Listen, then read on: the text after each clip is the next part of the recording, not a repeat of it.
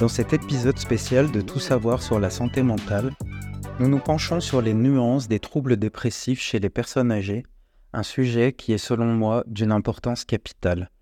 En effet, nous avons tous des personnes âgées autour de nous, la population est vieillissante, et lorsqu'on est soignant, notre principale euh, population soignée, ce sont des personnes âgées.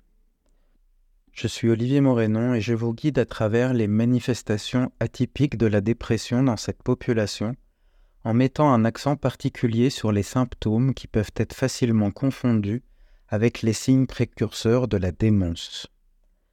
En effet, la dépression chez les personnes âgées présente souvent des caractéristiques qui sortent de l'ordinaire.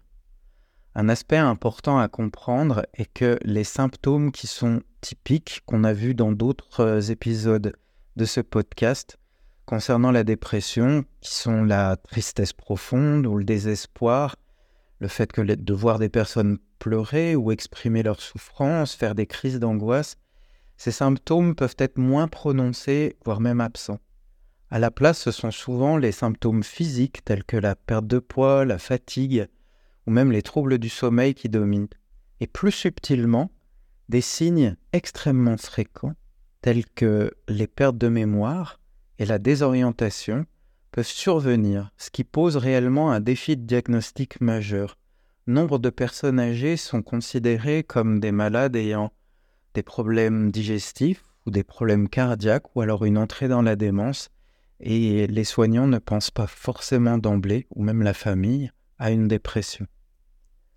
Comme je viens de le dire, nombreux peuvent être obsédés par leur constipation ou ressentir des douleurs thoraciques. Et ces douleurs, en fait, les amènent très régulièrement à l'hôpital, aux urgences, pour euh, une suspicion de crise cardiaque, par exemple. Alors, pour euh, illustrer un petit peu plus, prenons l'exemple de Martine, qui a 79 ans et qui est récemment veuve. Depuis le décès de son époux, Martine montre des signes de désorientation. Elle oublie les rendez-vous et semble perdre l'intérêt pour des activités qu'elle aimait. Sa famille s'inquiète d'une possible démence. Toutefois, lors d'une consultation approfondie, un professionnel de santé identifie que Martine souffre en fait de dépression. Ses oublis et sa confusion sont des symptômes et non des indicateurs de démence. Avec un traitement approprié ciblant la dépression, Martine commence à retrouver sa clarté d'esprit et son engagement dans la vie.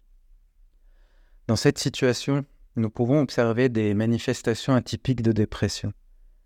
Les pertes de mémoire et la désorientation, souvent attribuées hâtivement à une démence débutante, peuvent en réalité être des manifestations de cette dépression.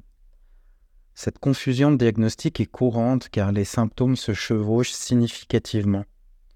Il est donc vraiment nécessaire d'avoir ça dans un coin de sa tête et de se dire peut-être que je ne vais pas m'arrêter à cette première expression de troubles du comportement de manière générale, et de reconnaître que ces symptômes cognitifs peuvent s'améliorer considérablement avec le traitement de la dépression.